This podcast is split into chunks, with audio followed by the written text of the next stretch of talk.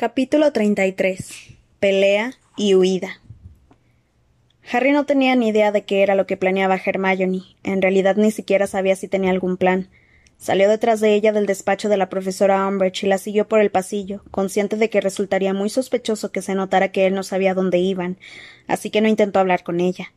La profesora Umbridge lo seguía tan de cerca que Harry percibía cómo respiraba. Hermione bajó por la escalera que conducía al vestíbulo. Se oían voces y ruido de cubiertos y platos provenientes del gran comedor. Harry no podía creer que seis metros más allá hubiera gente cenando tranquilamente, que celebrara el final de los exámenes sin nada de qué preocuparse. Hermione salió por las puertas de roble del castillo y bajó la escalera de piedra, donde la recibió la templada y agradable brisa de la tarde.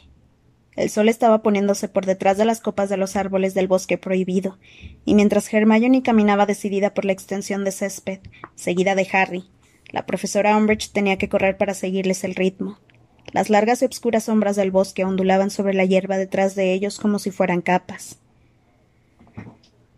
Está escondida en la cabaña de Hagrid, ¿verdad? aventuró la profesora Umbridge impaciente al oído de Harry. Claro que no, repuso Hermione en tono mordaz. Hagrid podría haberla puesto en marcha accidentalmente. Sí, dijo la profesora asintiendo con la cabeza. Su emoción iba en aumento.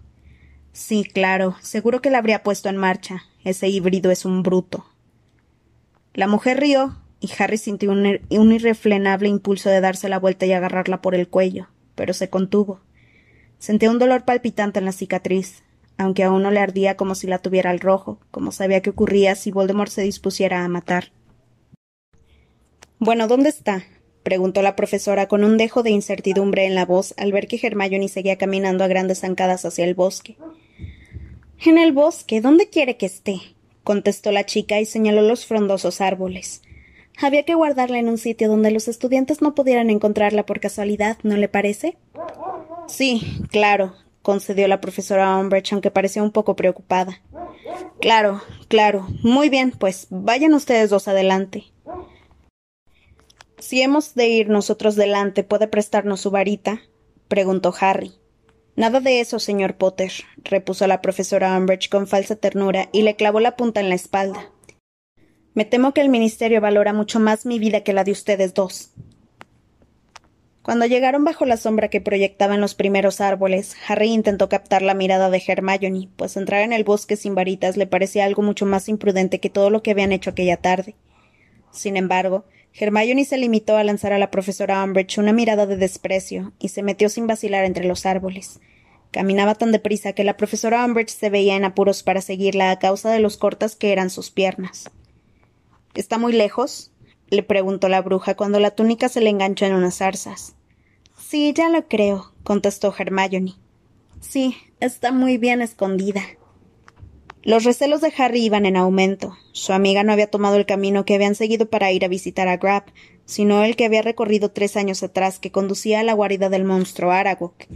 Hermione no había ido con él en aquella ocasión, y Harry dudaba que su amiga conociera el peligro que acechaba al final de aquel camino. Oye, ¿estás segura de que es por aquí? le preguntó, lanzándole una clara indirecta. Sí, sí, respondió ella en tono férreo, pisando la maleza y haciendo lo que Harry consideró un ruido exagerado. Detrás de ellos, la profesora Umbridge tropezó con un árbol joven caído. Ninguno de los dos se detuvo para ayudarla a levantarse. Hermione siguió andando y gritó volviendo un poco la cabeza. Ya falta menos. Baja la voz, Hermione, murmuró Harry y aceleró el paso para alcanzarla. Alguien podría oírnos. Eso es precisamente lo que quiero, que nos oigan, repuso Hermione en voz baja mientras la profesora Umbridge intentaba darles alcance sin preocuparse por el ruido que hacía.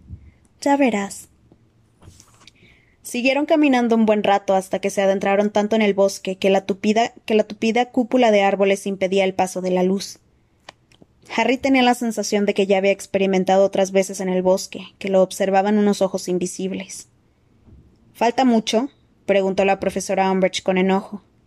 No, ya falta poco, gritó Hermione cuando entraban en un claro húmedo y obscuro. Solo un poquito. Entonces una flecha surcó el aire y se clavó en el tronco de un árbol, produciendo un ruido sordo justo por encima de la cabeza de Hermione. De pronto oyeron ruido de cascos. Harry notó que el suelo del bosque temblaba y la profesora Umbridge soltó un grito y se abrazó a Harry para que le sirviera de escudo. Él, sin embargo, se soltó y se dio la vuelta. Entonces vio cerca de cincuenta centauros que salían de todos los rincones, con los arcos cargados y levantados, apuntándolos a los tres. Harry, Hermione y la profesora Umbridge retrocedieron hacia el centro del claro. La profesora emitía leves gemidos de terror. Harry miró de reojo a Hermione que exhibía una sonrisa triunfante. ¿Quién eres? preguntó una voz. Harry miró hacia la izquierda. El centauro de pelaje marrón, Magorian, se había separado del círculo que los demás formaban alrededor de los intrusos y caminaba hacia ellos con el arco levantado. A la derecha de Harry, la profesora Umbridge seguía gimoteando y apuntaba al centauro que se le estaba acercando con la varita, que le temblaba violentamente en la mano. Te he preguntado quién eres, humana, repitió Magorian con brusquedad. Soy Dolores Umbridge, contestó la profesora con una voz chillona que delataba su miedo subsecretaria del Ministro de Magia y directora y suma inquisidora de Hogwarts. ¿Eres del Ministerio de Magia? inquirió Magorian mientras los centauros que los rodeaban se movían inquietos. Exacto, exclamó la profesora Umbridge con voz aún más chillona. Así que mucho cuidado. Según las leyes aprobadas por el Departamento de Regulación y Control de las Criaturas Mágicas, cualquier ataque de híbridos como ustedes contra seres humanos. ¿Cómo nos has llamado? gritó un centauro negro de aspecto feroz a quien Harry reconoció como Vane. A su alrededor los demás murmuraban furiosos y tensaban las cuerdas de sus arcos. No los llame así, chilló Hermione indignada, pero la profesora Umbridge hizo como si no lo hubiera oído. Sin dejar de apuntar con su temblorosa varita a Magorian, continuó. La ley 15b establece claramente que cualquier ataque de una criatura mágica dotada de inteligencia casi humana y por lo tanto considerada responsable de sus actos. ¿Inteligencia casi humana? repitió Magorian mientras Bane y, y otros centauros rugían de rabia y piafaban. Lo que acabas de decir es un grave insulto para nosotros, humana. Afortunadamente nuestra inteligencia sobrepasa con creces la tuya. ¿Qué hacen en nuestro bosque? bramó el centauro gris de rostro severo, al que Harry y Hermione habían visto en su última incursión en el bosque. ¿A qué han venido? ¿Su bosque, dices? replicó la profesora Umbridge, que ahora temblaba no solo de miedo, sino también de indignación. Permíteme recordarte que si viven aquí es únicamente porque el Ministerio de Magia les ha cedido ciertas tierras. Inmediatamente una flecha pasó volando tan cerca de la cabeza de Dolores Umbridge que le arrancó unos cuantos pelos. La profesora soltó un grito desgarrador y se llevó las manos a la cabeza mientras varios centauros proferían gritos de aprobación y otros reían escandalosamente. El sonido de sus fuertes relinchos, que resonaban en el claro apenas iluminado, y la imagen de sus, de sus cascos piafando resultaban muy inquietantes. ¿De quién dices que es este bosque humana? rugió Vane. Repugnantes híbridos, gritó ella sin quitarse las manos de la cabeza. Bestias. Animales incontrolados. Cállese. le gritó Hermione, pero era demasiado tarde. La profesora Umbridge apuntó con su varita a Magorian y gritó Incarcero. Unas cuerdas que parecían gruesas serpientes saltaron por los aires y se enroscaron con fuerza alrededor del torso del centauro sujetándole los brazos. Este soltó un grito de cólera y se encabritó intentando liberarse, mientras los otros centauros cargaban contra la profesora Umbridge. Harry agarró a Hermione y la tiró al suelo. Él se tumbó también boca abajo y sintió un momento de pánico al oír los cascos de los centauros que tronaban a su alrededor, pero estos saltaban por encima de ellos, gritando y aullando de rabia. No. oyeron gritar a la profesora Umbridge. No, soy la subsecretaria. No pueden. Suéltenme, bestias inmundas. Harry vio un destello de luz roja y comprendió que la profesora Umbridge había intentado aturdir a uno de los centauros. Entonces la bruja gritó con todas sus fuerzas. Harry alzó un poco la cabeza y vio que Vane había levantado del suelo a la profesora tomándola por la parte de atrás de la túnica.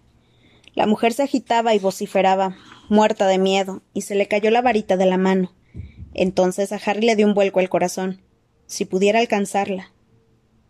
Harry estiró un brazo, pero justo en ese momento el casco de un centauro descendió sobre la varita que se partió limpiamente por la mitad.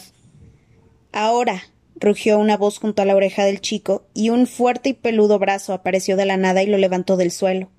A Hermione también la habían levantado. Por encima de los lomos y de las cabezas de los corcoveantes centauros de diversas tonalidades, Harry vio cómo Vane se llevaba a la profesora Umbridge y desaparecía con ella entre los árboles. La profesora no paraba de chillar, pero su voz se fue haciendo cada vez más débil hasta que el estruendo de cascos que lo rodeaba ahogó sus gritos y dejaron de oírla. ¿Qué hacemos con estos? preguntó el centauro gris de rostro severo que sujetaba a Hermione. Son jóvenes, respondió una voz lenta y lúgubre detrás de Harry. Nosotros no atacamos a los potros. Pero ellos son los que la han traído hasta aquí, Ronan, replicó el centauro que sujetaba con firmeza a Harry. Y no son tan jóvenes, este casi ha, alcanzado la edad adulta. Zarandeó a Harry a quien tenía tomado por el cuello de la túnica. Por favor, suplicó Hermione, no nos hagan daño. Por favor, nosotros no pensamos como ella, no somos empleados del Ministerio de Magia. Solo hemos venido aquí porque confiábamos en que ustedes nos librarían de esa mujer. Harry, al ver la expresión del centauro gris que sujetaba a Hermione, se dio cuenta de inmediato de que su amiga había cometido un grave error al decir aquello. El centauro echó la cabeza hacia atrás, piafando con furia, y bramó. ¿Lo ves, Ronan? Ya tienen la arrogancia de los de su raza. Pretendían que les hiciéramos el trabajo sucio, ¿no es así, niña humana? Pretendían utilizarnos como esclavos para que alejáramos a sus enemigos como unos obedientes perros de caza. No, chilló Hermione horrorizada. Por favor, no he querido decir eso. Solo confiábamos en que pudieran ayudarnos. Pero en lugar de arreglar la situación estaba estropeándola aún más. Nosotros no ayudamos a los humanos, gruñó el centauro que sujetaba a Harry. Luego retrocedió un poco, y los pies de Harry se separaron un momento del suelo. Nosotros somos otra raza y estamos orgullosos de ello. No vamos a permitir que salgan de aquí y alarden de habernos utilizado como criados. Nosotros nunca haríamos eso, gritó Harry. Ya sabemos que no han hecho lo que han hecho porque nosotros queríamos que. Pero nadie lo escuchaba. Un centauro con barba que estaba detrás de los demás gritó. Han venido aquí sin que nadie se los pidiera. Deben pagar las consecuencias. Aquellas palabras fueron recibidas con un rugido de aprobación, y un centauro de pelaje pardo gritó Llevémoslo con la, Llevémoslos con la mujer. Han dicho que no hacen daño a inocentes, replicó Hermione, por cuyas mejillas resbalaban ahora lágrimas auténticas. Nosotros no hemos hecho nada malo, no hemos utilizado amenazas ni varitas. Lo único que queremos es volver al colegio. Por favor, déjenos marchar. No todos somos como el traidor Fearens, niña humana, gritó el centauro gris, y sus compañeros volvieron a, soltar relinchos de aprobación. ¿Acaso creías que no éramos más que unos bonitos caballos parlantes? Somos un pueblo antiquísimo que no permitirá invasiones de magos ni insultos. Nosotros no reconocemos sus leyes, no reconocemos su presunta superioridad. Somos. Pero Harry y Hermione no oyeron qué más eran los centauros, porque en aquel instante se oyó un crujido tan fuerte en el borde del claro que todos los chicos y los cincuenta centauros que allí se encontraban se dieron la vuelta. El centauro que sujetaba a Harry lo dejó caer al suelo y tomó su arco y su carcaj. A Hermione también la habían soltado, y Harry corrió hacia ella en el momento en que dos gruesos troncos de árbol se separaban y la monstruosa figura de Grab, el gigante, aparecía entre ellos. Los centauros que estaban más cerca de Grab retrocedieron. El claro se había convertido en un bosque de arcos listos para disparar.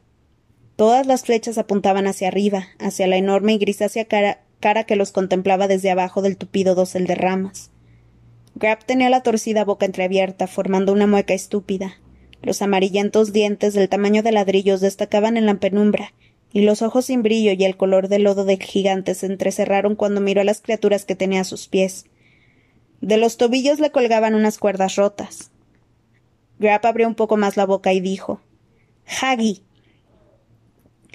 Harry no sabía ni qué significaba Haggy, ni en qué lengua había estado hablando el gigante, pero no le importaba. Simplemente contemplaba los pies de Grab, que eran casi tan largos como el cuerpo entero de Harry. Hermione agarró a su amigo por un brazo. Los centauros, por su parte, se habían quedado callados y observaban al gigante, que movía de un lado a otro la inmensa y redonda cabeza mientras seguían mirando entre ellos como si buscara algo que se le hubiera caído. Haggy. repitió con insistencia. Vete de aquí, gigante gritó Magorian. No eres bien recibido entre nosotros. Aquellas palabras no impresionaron ni lo más mínimo a Grab. Se enderezó un poco. Los centauros tensaron aún más los arcos, y gritó Haggy. Unos cuantos centauros parecían preocupados. Hermione, en cambio, soltó un grito ahogado. Harry. susurró. Creo que intenta decir Hagrid. Entonces Grab se fijó en los dos únicos humanos que había en medio de aquel mar de centauros. Agachó un poco más la cabeza y los miró fijamente. Harry notó que Hermione temblaba cuando el gigante abrió una vez más la boca y pronunció con una voz grave y atronadora. Hermi. Oh, por Dios. exclamó Hermione, que parecía a punto de desmayarse, y apretó tanto el brazo de Harry que empezó a dormírsele. ¿Se acuerda de mí? Hermi, rugió Grab. ¿Dónde Haggy? No lo sé, gimoteó Hermione aterrada. Lo siento, Grab, no sé dónde está Harry, Hagrid. El gigante bajó una de las inmensas manos. Hermione gritó con todas sus fuerzas, dio unos cuantos pasos hacia atrás y se cayó. Harry, que no llevaba consigo su varita, se preparó para dar puñetazos, patadas, mordiscos o lo que hiciera falta, pero la mano pasó rozándolo y derribó a un centauro blanco como la nieve. Eso era precisamente lo que los centauros estaban esperando. Los dedos extendidos de Grab se encontraban a un palmo de Harry cuando cincuenta flechas salieron volando hacia el cuerpo del gigante y le acribillaron la enorme cara. Le hicieron gritar de ira y de dolor y consiguieron que se enderezara mientras se frotaba la cara con las, con las manazas, rompiendo las astas de las flechas, aunque así se le clavaban aún más las puntas. Grab se puso a vociferar y a golpear el suelo con sus inmensos pies, y los centauros se dispersaron. Unos goterones de sangre del tamaño de pedruscos cayeron sobre Harry mientras éste ayudaba a levantarse a Hermione. Luego ambos echaron a correr tan deprisa como pudieron para refugiarse bajo los árboles. Una vez allí se volvieron para mirar. Grab trataba de agarrar a los centauros a ciegas mientras la sangre resbalaba por su cara. Los centauros salieron en estampida hacia los árboles del otro lado del claro. Harry y Hermione vieron cómo Grab soltaba otro rugido de ira y los perseguía, derribando más árboles a su paso. Oh, no, dijo Hermione con un hilo de voz. Temblaba tanto que se le doblaban las rodillas. Eso ha sido horrible. Y Crab podría matarlos a todos. Pues a mí me da igual, la verdad, confesó Harry con amargura. El ruido de los centauros alejándose al galope y el del gigante que los perseguía dando tumbos fue haciéndose cada vez más débil. Mientras lo escuchaba, Harry, Harry sintió otra fuerte punzada en la cicatriz y lo invadió una oleada de terror. Habían perdido mucho tiempo y en aquellos momentos la posibilidad de rescatar a Sirius era aún más remota que cuando Harry había tenido la visión. Harry no solo había perdido su varita, sino que además estaban en medio del bosque prohibido sin ningún medio de transporte. Un plan muy inteligente, le espetó a Hermione, pues necesitaba descargar parte de su rabia. Muy inteligente. ¿Y ahora qué hacemos? Tenemos que volver al castillo, contestó Hermione con voz débil. Cuando lleguemos allí seguramente Sirius ya estará muerto, replicó Harry y pegó una patada a un árbol que tenía cerca. Entonces se oyeron unos chillidos en la copa del árbol. Harry miró hacia arriba y vio a un enojado Boutracle que lo amenazaba con sus largos dedos.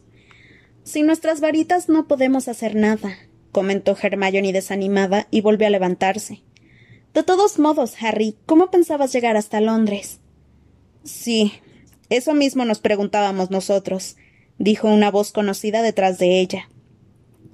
Harry y Hermione se juntaron instintivamente y escudriñaron la espesura. Entonces vieron aparecer a Ron, y corriendo detrás de él a Ginny, Neville y Luna. Todos ofrecían un aspecto lamentable. Ginny tenía unos largos arañazos en una mejilla. Neville llevaba el ojo derecho amoratado, y a Ron le sangraba el labio más que nunca, pero parecían muy satisfechos de sí mismo.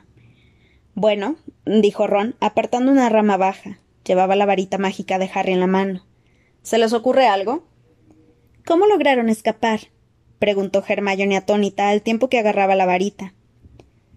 Con un par de rayos aturdidores, un encantamiento de desarme y un bonito embrujo paralizante, obra de Neville, contestó Ron sin darle importancia, mientras le devolvía también a, a Hermione su varita.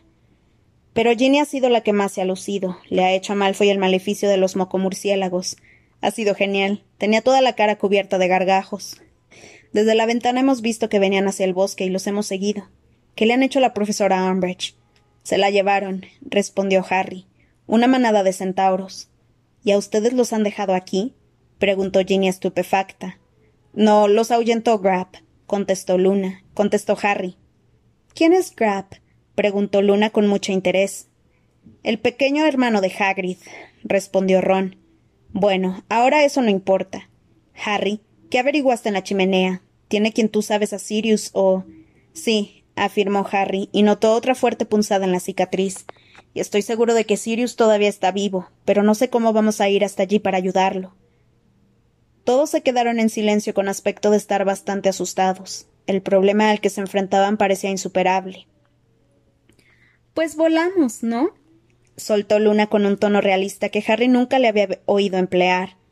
De acuerdo, contestó Harry con fastidio y se volvió hacia ella.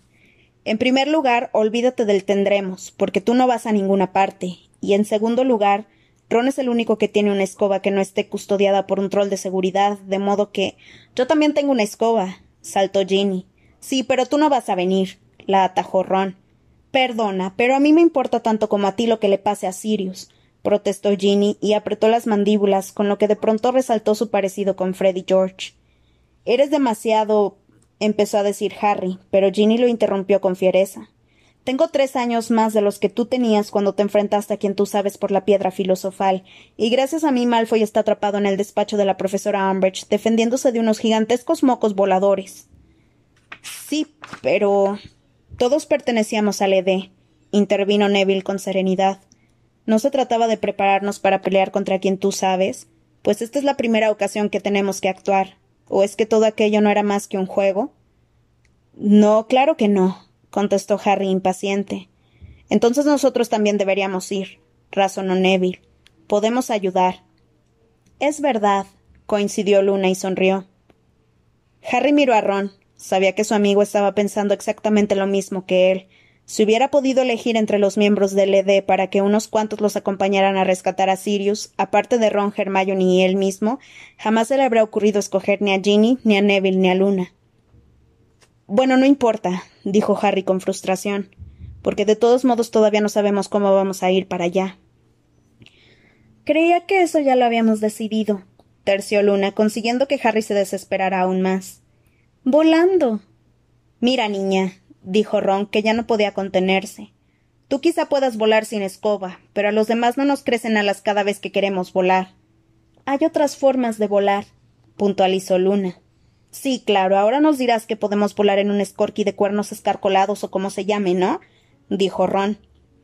Los snorkax de, de cuernos arrugados no pueden volar, aclaró Luna muy circunspecta. Pero eso sí, y Hagrid dice que siempre encuentran el lugar al que quiere ir la persona que los monta. Y Luna señaló hacia el bosque. Harry se dio la vuelta.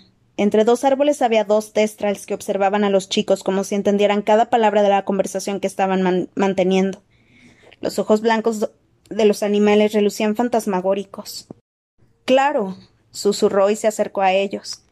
Los testrals movieron la cabeza con forma de dragón y agitaron las largas y negras crines. Harry estiró un brazo ilusionado y acarició el reluciente cuello del que tenía más cerca. ¿Cómo podía haberlos encontrado feos?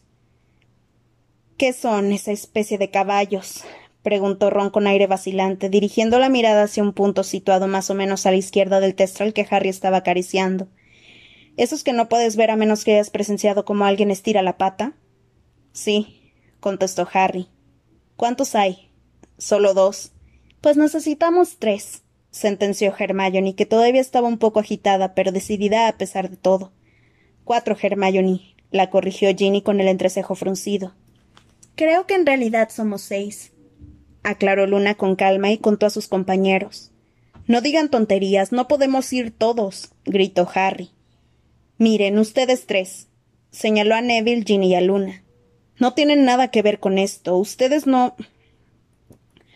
Los aludidos volvieron a protestar. Harry sintió otro pinchazo en la cicatriz, más doloroso esta vez. Cada minuto que perdían era valiosísimo. No tenía tiempo para discutir.